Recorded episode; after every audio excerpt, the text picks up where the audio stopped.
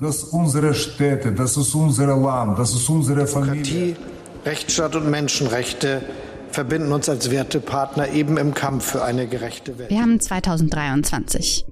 Noch nie wurden die Newsfeeds so überschwemmt mit unwirklichen Nachrichten wie heute. Es drohen weitere Hinrichtungen, es drohen weitere Einschüchterungsversuche. Kaum ein Tag, an dem wir wirklich sagen können, was wirklich wichtig ist, weil alles irgendwie wichtig ist.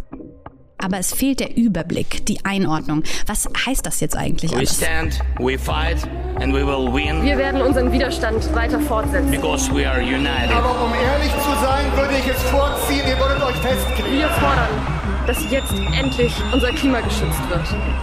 Nehmt viel Kleber, denn wenn ihr hier klebt, könnt ihr niemanden sonst behindern. Mein Name ist Maria Popov und ich bin Journalistin.